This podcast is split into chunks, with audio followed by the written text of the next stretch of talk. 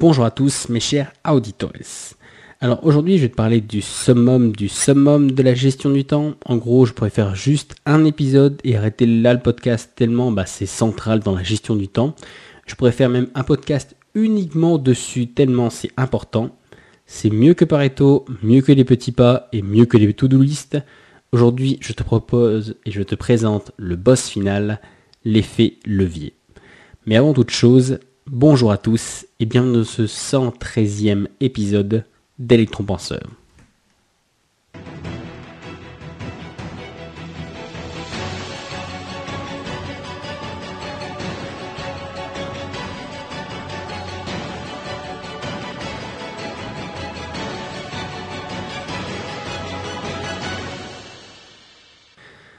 Bien, du coup, après un teasing de fou comme ça, tu t'attends à ce que je te ponde un truc magique qui va révolutionner le monde sur plusieurs siècles, genre on n'a pas fait mieux depuis le feu, l'ampoule ou les capuchons de stylo. Eh bien non, pas vraiment. Pas du tout même. D'ailleurs, fin du code podcast, tu peux prendre la fuite. Ici, je vais pas te parler d'un hack à mettre en place, d'une machine à acheter ou d'un truc révolutionnaire. Enfin, si, c'est révolutionnaire, mais la révolution ici, elle est dans ta tête. Et la Bastille, c'est ton cerveau. Enfin, J'espère juste que pour ton cerveau, on va pas tirer dessus au canon et qu'on ne le démontera pas pour construire les ponts de la Seine. Alors j'aurais pu aborder l'idée de plein de manières différentes, de manière hyper motivante et agressive, de manière tout enjouée et fausse, pour même lui donner un ton un peu mystique. En gros, j'aurais pu te dire que bah genre voilà, euh, il faut absolument que tu le fasses parce que voilà c'est ta, mission de vie, que si tu le fais pas, t'es une merde, ou encore qu'il faut que tu touches Dieu pour y arriver mais je préfère le dire d'une manière, comment dire, un peu plus finalement à la portée de tout le monde. En fait, une, finalement, l'effet levier, en gros, c'est plutôt une manière différente de voir le monde qui te permet en fait de mieux voir les opportunités. Mais bref, assez tergiversé, qu'est-ce que c'est que l'effet levier? Alors, pour reprendre déjà de la base, qu'est-ce que c'est qu'un levier? Alors non, je te prends pas pour un con, je t'oblige juste à te pencher sur le sens des mots. Archimède a dit de lui Donnez-moi un point d'appui et je soulèverai le monde. Alors oui, je sais, ça fait classe de citer Archimède, mais on n'en sait pas plus sur ce que ça veut dire. Alors, pour te faire ça, encore une petite fois, je vais te raconter une petite histoire. Je vais en faire appel à ton imagination. Prends une barre, une barre de préférence solide, en mode bah voilà, une poutre ou une barre en ferraille. Mieux, prends un pied de biche, parce que finalement le concept même du pied de biche, il s'appuie sur la technique du levier un pied de biche, c'est une barre qui a été étudiée spécialement pour être un levier. On va prendre l'utilité première d'un pied de biche qui est d'ouvrir une porte. Alors, ouvrir une porte à main nue, c'est impossible. Impossible dans le sens où, bah, sans la défoncer à grands coups de pied ou à grands coups d'épaule, là je te parle d'ouvrir la porte en la sortant par rapport bah, à l'encadrement qu'elle a. Alors finalement, tu pourrais dire ouais mais j'arrive pas parce que la porte elle est lisse, mais c'est même pas une question de prise. Si je te donnais deux poignées qui sont fixées sur la porte, sur laquelle tu pourrais tirer aussi fort que tu veux, tu y arriverais pas plus. Du coup c'est bien de dire que ta force à l'état pur, elle n'arrive pas à faire bouger la porte, que ce soit dans un sens ou dans l'autre, et encore moins réussir à l'ouvrir. Maintenant, prends ton pied de biche, glisse-le, tu sais, dans le petit trou un peu le long de la porte. Alors du coup, pour l'instant, c'est toujours une barre.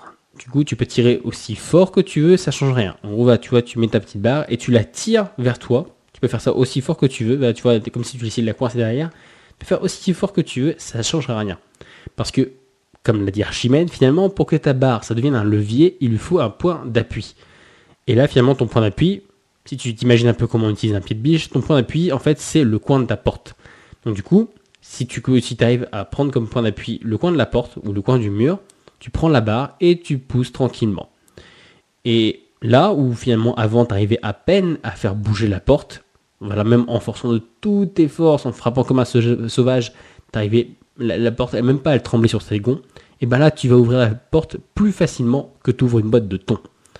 Alors oui, non, je précise tout de suite, à part dans GTA, je t'interdis de reproduire cette technique ailleurs que chez toi. Si tu veux broyer tes propres portes, c'est ton problème, mais je veux pas être mêlé à des affaires de cambriolage.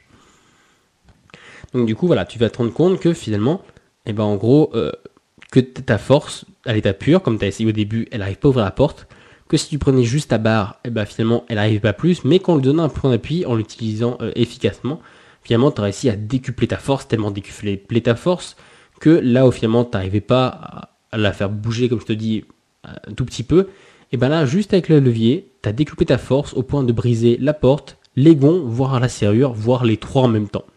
Et finalement, c'est bien ça, en fait, l'effet levier. En fait, l'effet levier, c'est rajouter un élément, un outil ou tout simplement une vision qui en gros te permet de décupler ta force. Alors, ça peut être, on pourrait dire que ça peut plus ou moins se rapprocher de la loi de Pareto. En gros, finalement, l'effet de levier dans la loi de Pareto, l'effet de levier, c'est les 20% qui produisent 80% des résultats. Mais dans le cas de Pareto, euh, tu sais, avec le 20-80, c'est qu'en gros, 20% euh, des efforts produisent 80% des causes, mais il ne faut pas oublier que pour avoir les 100%, il faut qu'après tu, te concentres sur les 80% d'efforts qui produisent 20% des résultats pour avoir la pleine maîtrise des choses. Du coup, tu ne veux pas toujours te focus juste sur les 20% qui font les 80%. Ça, c'est un peu des conneries, c'est un peu trop extrapolé, je pense, la loi de Pareto, parce que tu as toujours besoin finalement de passer énormément de temps sur des choses qui en valent pas le coup. Prenons l'exemple, par exemple, si tu une boîte, euh, ou même tout simplement, je pense que le meilleur exemple, c'est un budget.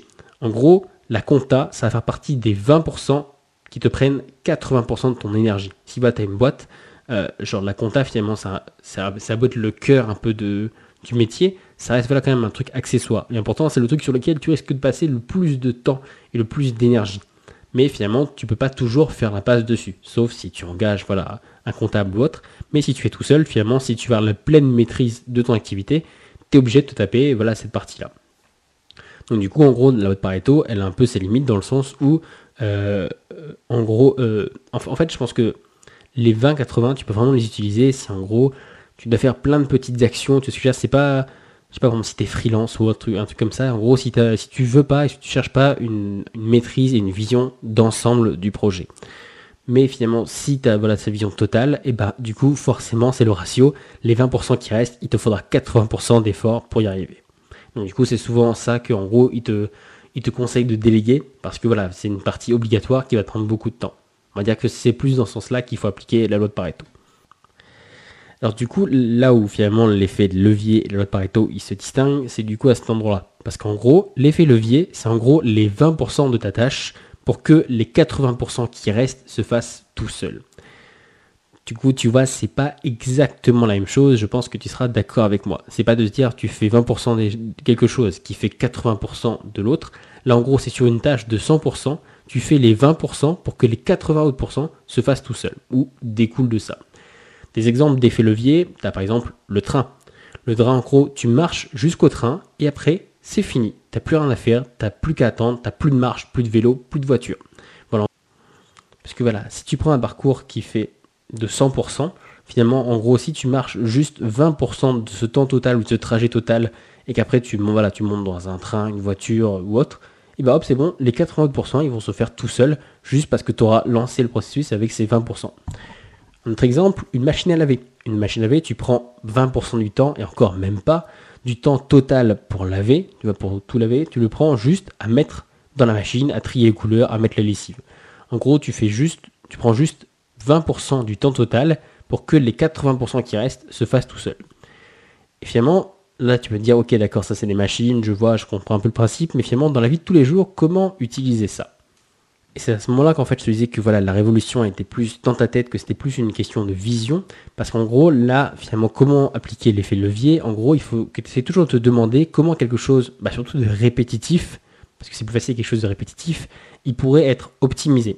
Par exemple, je sais pas, l'arrosage automatique, des signatures automatiques dans les mails, par exemple, euh, des répondeurs téléphoniques. Oui, tu as entendu, même le répondeur téléphonique. Je pense que c'est même par là qu'il faut que tu commences si c'est pas déjà fait. En gros, la plupart de mes potes, ils ont, bah, même des gens en général, je pense, ils ont laissé le répondeur par défaut. Tu sais, celui où la seule info que tu as, c'est que le numéro que tu as composé est bien celui que tu as composé et c'est bien celui que tu appelles. Waouh, quelle info, quoi. Tu sais, c'est le fameux bah voilà, tu fais le machin et hop, il te donne le numéro. Bah oui, je sais bien que c'est ce numéro-là, c'est moi qui l'ai tapé.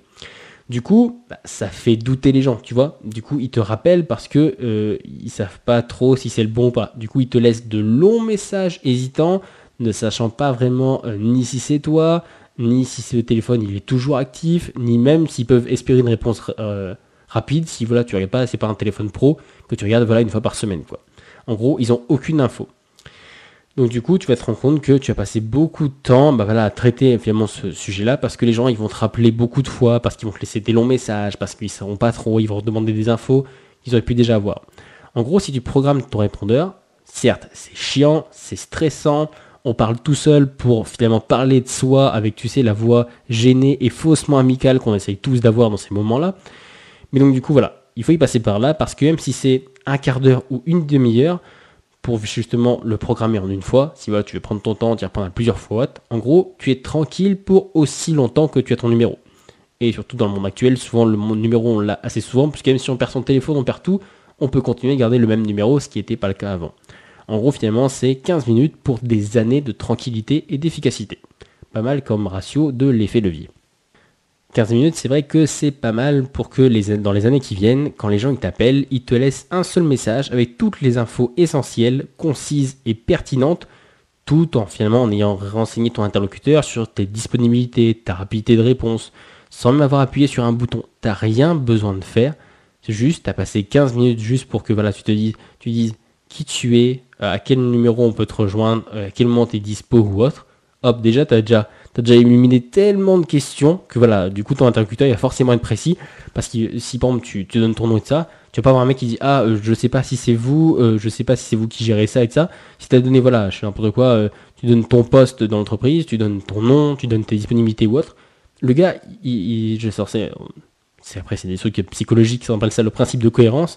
Genre le cerveau de ton interlocuteur, il va pas remettre en question des infos que tu lui as données. Donc du coup, de tout ça, boum, tout ça, ça va le balayer. Du coup, il sera vachement plus serein, vachement plus rapide, parce que du coup, en gros, la seule info qui lui restera à apporter dans son message, c'est la raison pour laquelle il t'a appelé. Et c'est ça que tu veux savoir.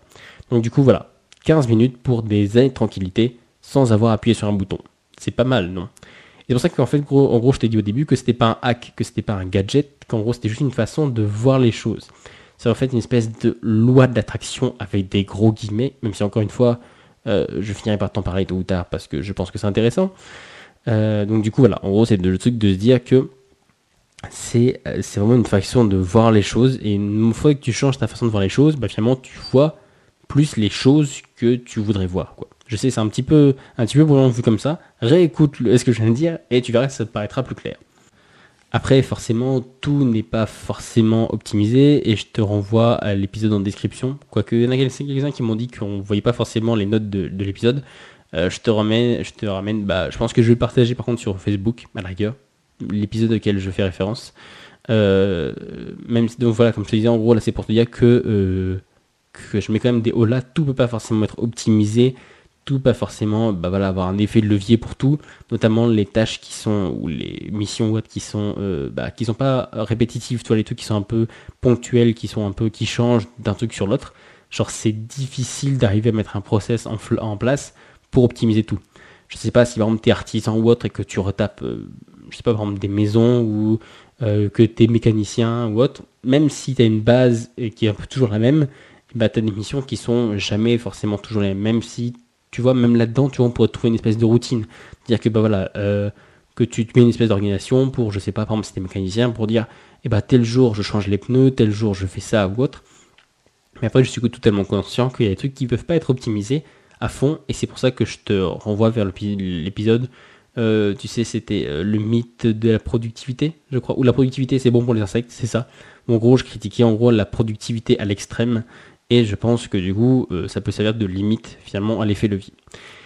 Mais donc du coup, c'est l'heure de l'exercice du jour. Et oui, parce que je me suis dit que finalement je parlais beaucoup, mais que vous ne faisiez pas grand-chose, et j'ai l'intention de changer ça. Donc du coup, je vais essayer de vous mettre à chaque fois un petit exercice euh, pour ceux qui sont à jour, et même si ceux qui ne sont pas à jour, n'hésitez pas par Facebook, Insta ou autre à me, faire vos petits retours là-dessus. Même si vous le rattrapez euh, longtemps après, il n'y a pas de souci, je serai toujours ouvert à la discussion. Alors, l'exercice du jour. Euh, l'exercice du jour, en fait, tu vas essayer pendant une semaine de voir le monde avec les yeux de l'effet levier. En gros, qu'est-ce qui est répétitif et qu'est-ce qui pourrait être optimisé? Qu'est-ce que, quelles sont les choses où, en gros, avec 20%, on pourrait lancer, boum, les 80% quasiment sans rien faire? En gros, qu'est-ce que on pourrait lancer pendant des heures, des jours, voire même des années, juste avec une petite action? Moi, je te donné l'exemple du répondeur, mais je suis sûr que tu en as plein d'autres. Donc du coup, essaie de faire ce travail pendant une semaine et viens sur Facebook, Insta ou même par mail me dire finalement toutes les idées qui te sont venues à l'esprit. Tu vois, je pense que même euh, d'un point de vue communautaire, tu vois, ça peut être intéressant de se dire, euh, limite, tu vois, vous allez vous, on va se nourrir finalement les uns les autres, pas forcément, tu vois, un truc unidirectionnel, mais un peu plus une communication horizontale. Euh, du coup, de dire, bah tiens, regarde, moi je me suis rendu compte qu'il y a ça, ça, ça. finalement, est-ce qu'on ne pourra pas, je sais pas, voilà, l'optimiser, que, je dis n'importe quoi, tu te rends compte que, je sais pas, bah, sais pas, bah, le premier truc qui passe par l'esprit, euh, gens que tu habites dans une espèce de cité, tu sais, un truc un peu cul-de-sac, et que bah, c'est le fameux truc où les, tu mets les poubelles au, bout de la rue. Euh, donc du coup, voilà, faut que toutes les semaines tu sortes tes poubelles et tout ça, et tout le monde est comme ça dans le, même chemin. Est-ce que tu pourrais pas dire, et eh ben voilà, je sais pas, on est 20 ou 30, un truc comme ça. Est-ce qu'il y en a pas un ou deux Voilà, tu te dis, bah nous on prend les poubelles, on les accroche toutes ensemble et on les tire. Et après voilà, tu fais une espèce de roulement. C'est-à-dire que du coup, tu auras fait 20% de choses, mais qui seront assez dures parce qu'il faudra que tu ramènes toutes les poubelles jusqu'à l'entrée. Mais comme il y a un roulement, après pendant peut-être des semaines, voire des mois, tu vas être tranquille parce que ce sera plus ton tour. Tu vois, c'est ce genre de truc qui passe à l'esprit. Après, c'est pas forcément euh, à l'appliquer. Tu vois, là je, te, là, je pense que de base, c'est vraiment changer ton état d'esprit. Donc c'est pas forcément changer le monde. Si tu arrives à le mettre en, application, c'est encore mieux. Fais-moi tes retours si jamais tu as réussi à mettre en application. Mais je pense d'un premier temps, essaie déjà de me dire, même si c'est un peu utopiste, tous les trucs que tu pourrais optimiser. Je pense que ça peut être super intéressant.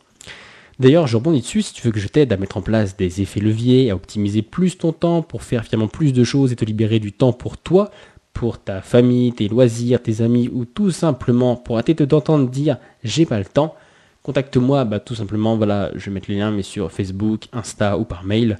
Euh, Facebook Insta, tu tapes juste électronpenseur, tu vas tomber dessus et par mail c'est électronpenseur.gmail.com je crois.